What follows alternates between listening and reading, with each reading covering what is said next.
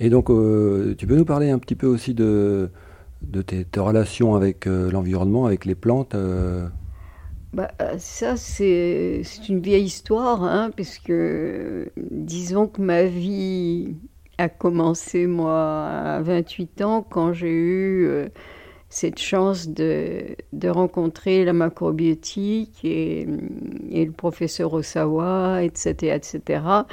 Et euh, dès cette époque, euh, j'habitais encore la banlieue parisienne. Euh, j'ai toujours mangé des plantes sauvages comestibles. Donc, bien sûr, en vivant dans la nature, ça a été encore favorisé, c'était encore plus facile. Il bah, faut dire que j'ai appris beaucoup à reconnaître les plantes sauvages avec une amie japonaise. Parce qu'il se trouve que les plantes sauvages comestibles sont les mêmes. Le Japon étant à la même euh, latitude que la France, il pousse exactement les mêmes plantes. Donc j'ai appris à reconnaître les plantes. Euh, souvent, je connaissais, je connaissais leur nom en japonais avant de savoir leur nom en français. Donc après, euh, ici, c'est sûr que je me suis investie bah, comme je pouvais, avec les acquis qui étaient derrière moi, pour euh, en faire profiter d'autres. Donc on a créé euh, une association à cet effet.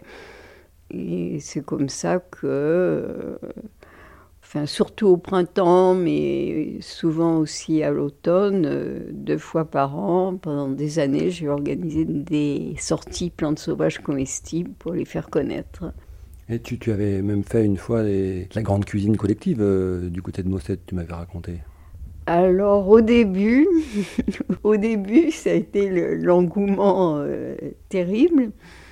Et très vite, je ne sais pas si tu connais euh, Marc Lachèvre, qui est un botaniste, lui qui fait des études de botaniste à l'Université de Montpellier, enfin, etc., etc., et qui a une très bonne connaissance des plantes médicinales.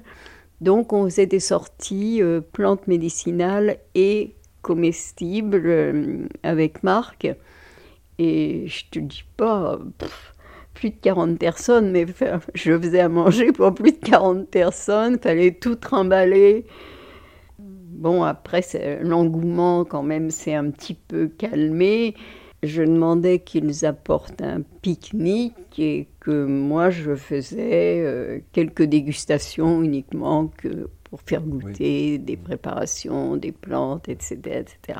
Donc ça s'est allégé comme ça au fur et à mesure que je prenais de l'âge et j'avais un peu moins de tonus qu'auparavant.